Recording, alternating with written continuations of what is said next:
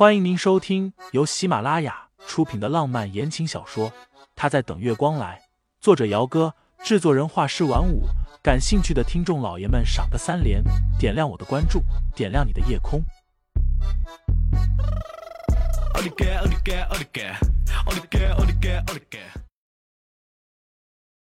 第一百六十八章，自个儿心里知道。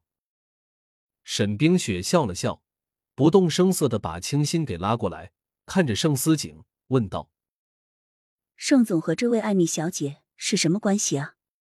盛思景声调平淡：“客户。”哦，原来是客户啊。沈冰雪刻意把“哦”字给拉长了音调，笑眯眯的：“什么客户啊？值得盛总在这边陪了两天一夜了。”盛思景微微的皱了一下眉梢，看着清新。清新的脸色很平静，他心底里的惊涛骇浪已经被强制性的给压下去了，面上什么都没有表现出来。冰雪姐姐，我们走吧。清新深吸了一口气，伸手过去拽着沈冰雪的衣袖，眼底里带着几分的祈求。好，姐姐带你回去。沈冰雪心软。加上生怕眼前的男女会刺激到清新，毕竟她刚刚怀孕，最受不得刺激。虽然现在说什么刺激不刺激的，也已经晚了。沈冰雪挽着清新的手，刚刚要走，清新的另一只手腕便被人给拉住了。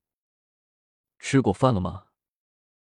盛思景眉眼沉沉，看不出来他现在是什么意思，只是单纯的问他有没有吃饭吗？吃过了。清新精致俏美的脸蛋上是清浅的淡笑。既然你和客户有事情，那我就不打扰了。已经谈完了，我送你回去。盛思景执拗的抓着他的手，没有半分要松开的意思。沈冰雪看着他这副样子就来火，冷讽道：“不是吧，盛总，你和这位艾米小姐在这边谈了两天一夜才谈完，应该是有什么很重要的公事吧？”要不你继续和艾米小姐再谈个几天几夜吧，我送清新回去就行了。艾米开口道：“二位想必是误会了，我和生。”沈冰雪打断他：“误会不误会的，大家都是成年人了，自个儿心里知道就行了，非要把黑的说成白的也没什么意思。这家里的饭菜吃的久了，闻着外面的垃圾都是香的。”沈冰雪这张嘴机关枪似的，一开口连给人思考和辩驳的机会都没有。艾米的脸色更是因为这番话而青一阵红一阵的。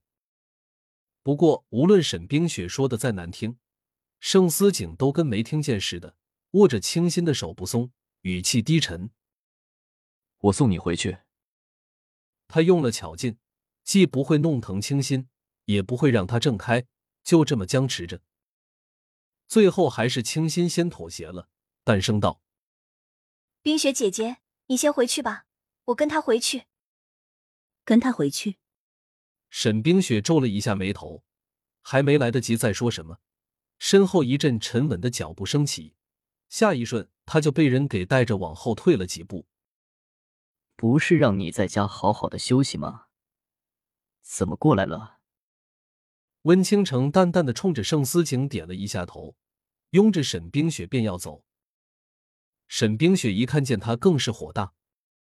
我明白了，你让我在家里休息，打的就是这个主意吧？怕我会看见什么不该看的？温倾城，你混蛋，放开我！呜！沈冰雪越说越愤怒，偏偏她又抵不过男人的力气，被他带着进了电梯里，然后嘴巴就被封住了。混蛋！男人冷笑：“再骂，信不信我在电梯里收拾你？”锦绣天下门外，这会儿雨大了一些。出来的时候，经理给他们递了一把黑色的大伞。